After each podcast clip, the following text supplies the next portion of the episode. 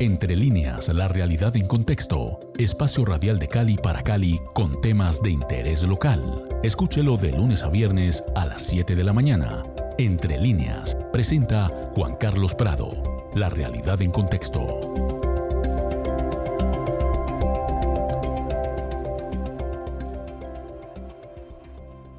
Muy buenos días amigos de Javier Estéreo Cali 107.5 FM. Estamos empezando aquí entre líneas la realidad en contexto Hoy en este séptimo, este séptimo episodio que hacemos en asocio con la revista 100 días del CINEP y aquí nuestro director de la revista, el padre José Darío Rodríguez. Muy buenos días, José Darío. Muy buenos días, Juan Carlos. Bueno, aquí estamos hoy con este artículo que queremos hoy comentar, Educación para la Paz y Negociación Política contra Pedagogía en tiempos de Duque, que lo hace Marcela Pardo que eh, yo, quisiera, José Darío, que me ayudaras con la presentación de la autora del artículo. Bueno, Marcela, Marcela Fernanda Pardo es eh, investigadora del el equipo de, del equipo de conflicto, Estado y Paz del CINEPRO, Programa por la Paz. Ella es educadora, investigadora, ella fue consultora en el área de justicia transicional y memoria histórica del programa ProPaz de GIZ tiene un grado en Ciencia Política y Administración Pública de la ESAP. Tiene un máster en Estudios Culturales en la Universidad Nacional de Colombia. Para nosotros, pues es un gusto enorme poder tenerte aquí, Marcela. Buenos días. Eh, buenos días, José Darío. Buenos días, Juan Carlos. Gracias por la invitación. Marcela, este artículo, pues que tiene, digamos, un trabajo como descriptivo con hechos y datos respecto a la pedagogía o que, Contrapedagogía para la Paz, ¿de dónde nace? Em, claro, este, este ejercicio que se hizo para este artículo surgió de, la, de los datos de la base de acciones colectivas por la paz del CINEP, que mide y hace un seguimiento a las tendencias, dinámicas y acciones de la sociedad colombiana a favor de la paz. Sus registros, que se hacen desde 1979, Mm, se, hacen por medio de archivo de prensa, ¿no? Y contiene información cualitativa y cuantitativa alrededor de las iniciativas de paz en el país, como, como dije, ¿no? Mide entonces eh, los lugares en donde se sucedieron estas iniciativas, los actores, los motivos, los grados de confrontación y eh, las apuestas también que se hacen eh, a partir de diferentes repertorios. Estamos hablando de un registro de más de 40 años, 40 eh, años muy movidos en el tema de, paz y de conflicto en Colombia. Marcela, ¿cuáles son esos grandes hallazgos que, que encontraste en DataPaz? Claro, mira, entonces cuando hablamos de iniciativas de paz, hay, una, hay uno de los repertorios que nos interesó mucho analizar para este artículo, que es la educación, ¿no? ¿Cuál es el papel de la educación en la movilización por la paz en Colombia? ¿sí? De qué manera eh, empieza como a, dialogar en el contexto político y eh, para eso pues lo miramos de manera histórica. Entonces, en el artículo lo primero que nos dimos cuenta, o sea, para el artículo es que eh, la educación para la paz o las campañas de educación más bien siempre van a ser favorables para la negociación política por la paz. Entonces, en aquellos momentos en donde hay negociación, o, se pide o se exige negociación con, algún grupo insurgente, algún grupo armado, la educación para la paz ha sido fundamental. Y en ese sentido, em, desde los años 80 hasta hoy en día, han habido tres momentos interesantes, como tres picos de educación para la paz. El primero, en el año 97, como ese primer eh, gran momento en donde hubo bastantes campañas de educación para la paz, el segundo en un periodo entre el 2005 y 2011, y finalmente eh, un tercer, como eh, una tercera jiba de camello, como diría el profesor Gutiérrez Anín, en 2016 cuando se firma el acuerdo de paz en La Habana. Esas son, esos son como los, los primeros tres momentos y el primer momento en el año 97 estuvo relacionado con el mandato ciudadano ¿no? Eh, no sé si, si lo recuerdo, fue un ejercicio democrático en el que 11 millones de colombianos y colombianas votaron a favor por la paz. ¿sí? eh, que, fue, que después fue capitalizado un poco por, pues, por la campaña de Andrés Pastrana, ¿no? Y, y desde allí pues empezaron a, abrirse los escenarios de negociación con las FARC. En el segundo momento está relacionado con eh, la desmovilización del paramilitarismo y pues el tercer momento eh, del que ya mencioné. Entonces, eso es lo primero que se puede entender. Y lo segundo que se puede entender cuando se identifican estos momentos es que el papel de las campañas educativas en esa negociación política también tiene unos, eh, ¿cómo llamarlo? Unos registros diferentes, ¿no? Y esos registros diferentes están mediados por los niveles de eh, por los intereses que están en juego alrededor de la paz. Eso es un poco lo que intenta mostrar el artículo. De este ejercicio del año 97, que fue previo a Andrés Pastrana, que fue previo al, Caguán, eh, algo que se pueda notar respecto a la eficiencia o no de estas campañas educativas. Eh, sí, esa, esa campaña fue, esas campañas fueron muy interesantes, primero porque fueron a nivel territorial. O sea, lo que nos muestran los registros es que se hizo en todos los lugares del país, em, por un lado, y que además utilizó bastantes repertorios, ¿no? ¿Qué quiere decir esto? O sea, estuvo la educación, pero con un interés eh, en el arte, ¿no? Con que las narrativas también se mostraran desde el arte, eh, con las narrativas em, educativas. Muchos colegios y escuelas participaron a nivel territorial. En Chocó se hicieron eh, caminatas, carnavales, se hicieron ollas, en fin. O sea, esto, esto también es muy interesante porque, por ejemplo, cuando vemos el contexto actual del paro nacional, hay, bastante novedad en sus repertorios, pero, pero cuando, intent, cuando nos volvemos a la historia a revisar estas acciones colectivas por la paz, nos damos cuenta que muchos de estos repertorios actuales ya han estado en las maneras en cómo los colombianos y las colombianas se movilizan por la paz, ¿no? Entonces, por un lado eso, por otro lado, eh, la cifra, o sea, el número de votación fueron de 11 millones de colombianos, ¿no? Y que se puede, pues comparándolo con los votos del plebiscito, pues son muchísimo mayores, ¿no? Y, eso fue interesante para legitimar, eh, digamos, desde un ejercicio democrático, o sea, los ejercicios democráticos sí realmente son, son determinantes también, ¿no?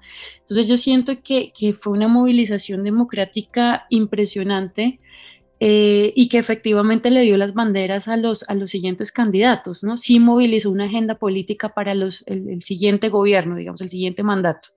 Entonces, quiero resaltar eso. Marcela, eh, dentro de esos, de esos picos eh, que ya nos has, nos has comentado y que relatas muy bien dentro de, de tu artículo, hay una un descenso muy notable entre los años 2017 y 2019, podríamos más que notable, vertiginoso en esas campañas eh, educativas por la paz. ¿Qué pasó en ese periodo?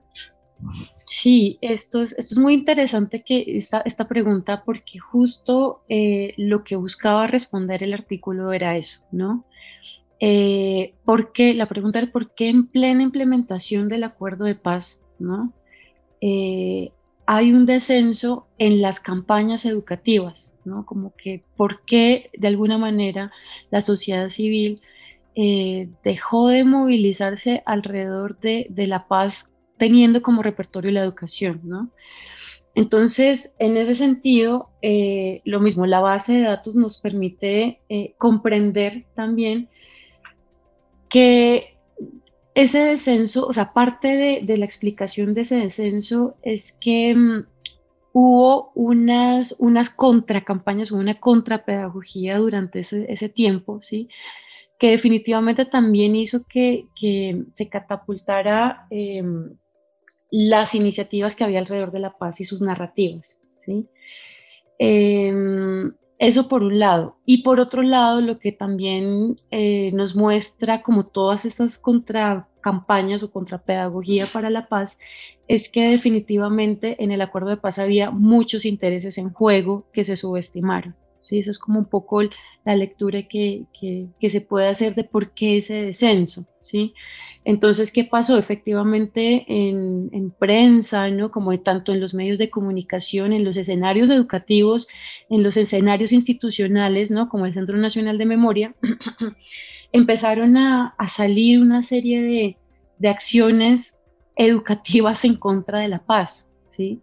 Que en el fondo, como les comentaba al inicio, lo que muestra es que aquí sí hay unos, o sea, la, la, la, educación, lo que, o sea, lo que hay en el fondo de la, de la educación es eh, un, un, lugar de, de, disputa por las narrativas, ¿no? Que genera la paz. O sea, la, paz como tenía tanto un juego en el, en, el, en el acuerdo de La Habana, generó una disputa muy fuerte de narrativas y que a su vez se materializaron en unas campañas eh, que promovían esta narrativa en contra de la paz, ¿no? Eso es como un poco lo que, lo que se puede ver. Marcela, esto está muy interesante porque entonces hay campañas y contracampañas por la paz. Eh, el, el, estudio, lo de DataPaz nos indica cantidades de campañas, digamos, pedagógicas y contracampañas pedagógicas con el tema de la paz en Colombia. Eh, mira que no, esto fue interesante porque cuando se encontré, pues cuando se empezó a mostrar el descenso, el descenso que, que notó José Darío desde 2018, que coincide con el gobierno de Duque, eh, la base de datos simplemente dejó de registrar, ¿no? Entonces, eh, el ejercicio adicional, digamos que a la, a la, a la información que, que, que, nos daba la base de datos era encontrar las razones, ¿no? Como un poco, un poco qué se encontraba en los medios de comunicación, no desde las categorías eh, que proponía la base de datos, que era a favor de la paz, sino encontrando qué estaba pasando alrededor de, de la comunicación, por un lado, pero también de las narrativas. Eh, sí, de las narrativas en, en, la JEP, en la Comisión de la, de, la, de la Verdad, en el Centro Nacional de Memoria Histórica, que empezaron también a hacer noticia, ¿no? Es que, es que también tomaron un lugar importante en la opinión pública y por eso pues yo me di a la tarea de buscar entonces qué estaba pasando en esos escenarios, ¿no? Como, como haciendo un contraste y, y, dándome cuenta que realmente esa información también estaba calando en la, en la opinión pública de alguna manera. Me llama especialmente la atención eh, allá en el Putumayo, en el Valle del Guamués, donde tuve oportunidad de estar y, conocer estas comunidades, que se generaron también en este periodo de, estudio iniciativas que salían de las mismas comunidades indígenas. Esto es un caso, digamos, como aislado que se, que se destaca en el artículo o hemos tenido otros casos en los cuales las mismas comunidades o, o la sociedad civil está impulsando esta pedagogía para la paz.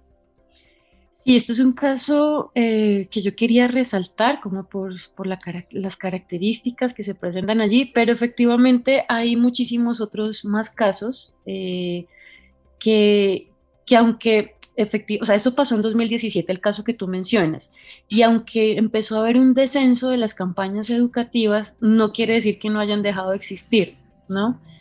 Eh, y parte del trabajo, que es una de las cosas que yo quería resaltar, está abanderado por la Comisión de la Verdad, ¿no? En estos ejercicios de encuentro, de diálogo, de conversación alrededor de la reconciliación, y que de todas maneras, em, pues pareciera que, tuviera como, como un lugar a veces en algunos escenarios no tan visibles como las los, otros tipos de noticias o, más bien las, los escenarios de contrapedagogía, ¿no? Entonces, efectivamente, eh, existen campañas educativas abanderadas principalmente por, por, esta organización, pues visibles en la prensa, porque es lo que nosotros registramos, pero lo que hay que también mencionar es que en que nos ha mostrado esta base de datos de, o sea, una investigación de más de pues, 40 años, es que en Colombia de manera constante, permanente y cotidiana existen acciones eh, a favor, ¿no? Eh, y también como que podemos decir que la educación ha sido uno de los repertorios eh, que han acompañado la movilización por la paz en Colombia en todos los territorios de manera cotidiana y continua.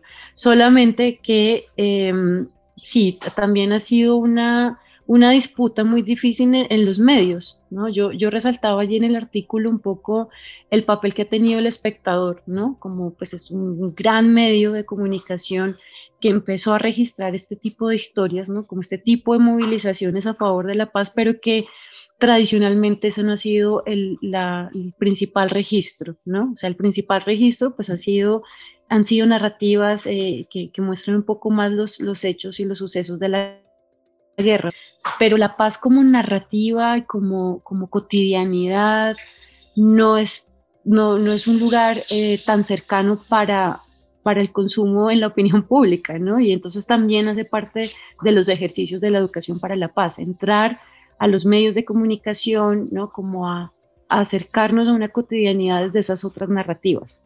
Estamos con Marcela Pardo, autora de este artículo sobre educación para la paz y, negociación política contra pedagogía en tiempos de Duque, que está en la revista 100 días. Eh, Marcela, en el acuerdo de paz firmado en La Habana, ¿qué se dice explícitamente sobre eh, temas de pedagogía para la paz? Em, bien, gracias por la pregunta. Em, mira, en el acuerdo han habido cuatro componentes relacionados con la educación para la paz. ¿sí? El primero estaba dirigido a garantizar la reincorporación de la guerrilla a la, a la sociedad, ¿no? Entonces el acuerdo en ese sentido contempla programas educativos de capacitación en zonas veredales, Em, centrados en la formación para el trabajo, ¿no? en la nivelación en la educación básica, eh, primaria o técnica, en fin. El segundo estaba dirigido a dignificar el campo colombiano y entonces eh, desde la educación eh, se puede ver en el acuerdo que la reforma rural incluye un apartado sobre el derecho a la educación pertinente a los niños, niñas y jóvenes en el campo, ¿no? además de la educación gratuita. El tercer componente, había una intención en el acuerdo de promover la reconciliación y la paz y en este sentido, pues parte de esto lo está cumpliendo la Comisión de la Verdad, pero por otro lado, el Consejo Nacional de Paz, Reconciliación y Convivencia también tiene esta, esta función.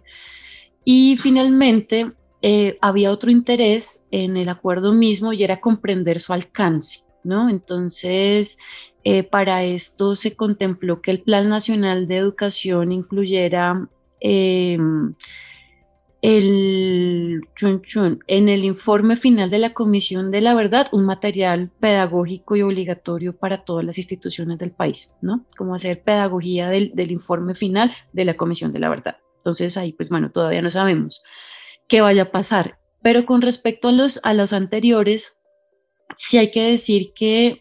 Em, que hay deficiencias. Digamos que el acuerdo en términos de educación para la paz, eh, aparte de la, de la, del ejercicio y la tarea que está haciendo la Comisión de la Verdad, realmente sí está, em, está muy quedado, ¿no? Está, está muy quedado y yo creo que sigue mandando el mensaje de que eh, la educación nunca y la pedagogía, que desde el plebiscito debería tomar como un rumbo mucho más fuerte, no ha sido uno de los puntos pues, principales, ¿no?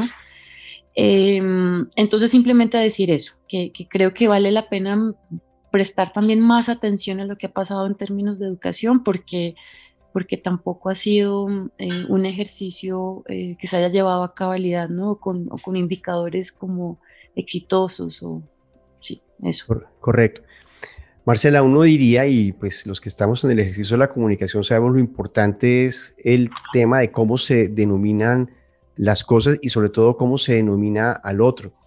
Y en lo que estamos viviendo en Colombia y particularmente acá, acá en Cali, pues uno ve que se le ponen rótulos a las personas y estamos en una polarización en la cual eh, eh, el que o, la mitad es el que está en contra de uno es eh, guerrillero y el que está en contra del otro es paramilitar y se ponen como, como esas etiquetas absolutamente eh, polarizantes y, en muchísimos casos que no son precisas o que son injustas. Eh, ¿qué, se podría decir ya un poco interpretando los datos de Datapaz y un poco eh, aterrizando las conclusiones que, del artículo respecto a que, a que esa, digamos, esa brecha que falta en la pedagogía para la paz, digamos, esté incentivando que haya, que haya un odio y haya distancias, digamos, respecto a llegar a, una paz, a un país en el que quepamos todos. Sí, efectivamente. Bueno, como, como decía, mm, este acuerdo, este acuerdo en particular, más bien el acuerdo de La Habana, efectivamente sí tenía muchos intereses en juego, ¿no? Em, y en ese sentido, mm, había que prestar bastante atención a los nuevos actores sociales que hacían parte de este acuerdo y que también, pues, eh, digamos, eh, ejercían una posición también muy fuerte precisamente por los intereses que estaban allí detrás, ¿no? Y siento que el, papel un poco de la, de la educación y la pedagogía era justo, primero como, como, como aceptar y visibilizar ese lugar en donde estaba la oposición, ¿sí? Yo siento que, que, que no se tomó en serio un poco la posición y lo que se hizo fue generar más distancias, ¿no? O sea, como, como, como de, las, necesarias y no se hizo un ejercicio de acercamiento a esos otros nuevos sectores em, que, pues, que estaban como, como disputándose algunos de los aspectos del acuerdo, ¿sí? Entonces, eh, ese era uno de los retos que no, que no se realizó y que era importante pues, hacerlo en, definitiva. Algo que, em, algo que enseñó mucho las campañas de educación para la paz en, en el proceso de desmovilización paramilitar es que efectivamente sí era necesario acercarse a otros actores, como en ese caso fue la institucionalidad pública o el mismo empresariado, para, para acercar una, a una cultura de las, de, las, de las víctimas finalmente, ¿no? Para, pues más de las víctimas de la, de la exigibilidad de derechos de las víctimas, ¿sabes? Como que eh, las víctimas como sujeto político surgieron en un, en un, periodo en donde no se tenía un acercamiento a lo que significaba eso ni a la comprensión del conflicto y demás. Y por ejemplo, allí las campañas educativas sí permitieron hacer ese acercamiento, ¿no? Tanto empresarios como a la, a la sociedad civil en general, a la misma institución, institucionalidad pública, ¿sí? Allí la, la educación y las campañas educativas fueron fundamental para esa exigibilidad de derechos. En este caso, digamos, haciendo ese símil, mmm, uno podría decir que, efectivamente la pedagogía tiene ese papel y por eso es que es un poco invisible, ¿sí? O sea, aquí, aquí se trata de hacer unos acercamientos a estos sectores de oposición em, que permita como, como ampliar, como ampliar visiones, acercar, en fin, como, como construir lenguajes comunes finalmente también, o lenguajes en donde en donde hay un entendimiento mutuo, sin, simplemente no, no hay que tampoco llegar a acuerdos o consensos necesariamente, pero sí que permitir un acercamiento. Yo siento que ese papel invisible, aunque lo hay, sí, sí tenía que hacerse como con mucha más, más definición, ¿no? Em, y siento que, que no, no, se hace. Lo otro es lo que te digo, este, este papel de la educación y las campañas educativas eh, a veces es más invisible lo que se cree, pero los medios de comunicación sin duda tienen allí una, una necesidad de, de, darse la pelea por, pues digamos, de ampliar los escenarios para que em, se empiece a construir lenguajes comunes, que es difícil, aunque no se esté de acuerdo, porque una cosa es el disenso, pero sí lenguajes comunes, ¿sí? Así es, completamente de acuerdo. No se trata de uniformar, pero sí de saber convivir en esa diversidad que es precisamente ese papel invisible de la pedagogía, eh, pues valga redundancia, no se ve, pero que es fundamental para, para, para esa construcción de, de tejido social. Es Marcela Pardo, a quien le damos las gracias por estar esta mañana aquí en Entre Líneas, en este séptimo episodio que grabamos gracias al interés de, de la revista 100 Días y su director José Darío Rodríguez. Marcela, muchísimas gracias. Gracias a ti, Juan Carlos, y gracias a, José Darío también por la invitación y, para, y por conversar estos, estos temas que todavía nos suscitan mucho para el contexto de hoy, ¿no? Así es, José Darío, muchas gracias. Muchas gracias, Juan Carlos, gracias, Marcela, por aceptar esta invitación. Y bueno, continuamos con nuestras reflexiones y con nuestro programa también para la próxima semana con el profesor Gilles Batallón y su artículo eh, La China, nueva potencia hegemónica en América Latina. Bueno, artículo eh, eh, episodio que estaremos entregando aquí oportunamente al aire y repito en el Spotify de, del CINEP y en la página web de la emisora Javeriana Estéreo Cali. Feliz día para todos.